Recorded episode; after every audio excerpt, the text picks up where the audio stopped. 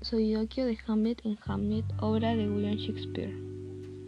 Ser o no ser, esa es la cuestión. ¿Qué es más noble para el alma?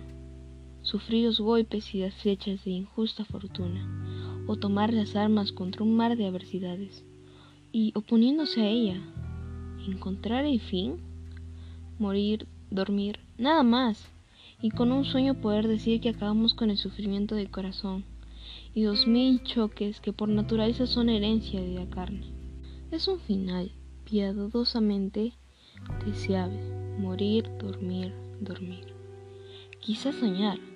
Ahí está la dificultad, ya que en ese sueño de muerte, los sueños que pueden venir cuando nos hayamos despojado de la confusión de esta vida mortal, nos hace frenar el impulso.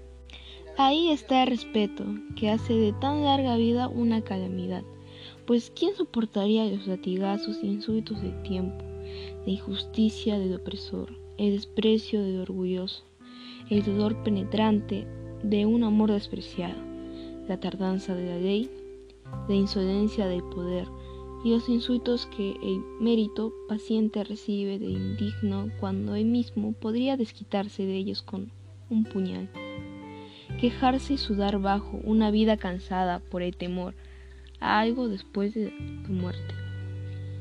El país sin descubrir de cuya frontera ningún viajero vuelve, aturde la voluntad y nos hace soportar los males que sentimos en vez de volar a otros que desconocemos.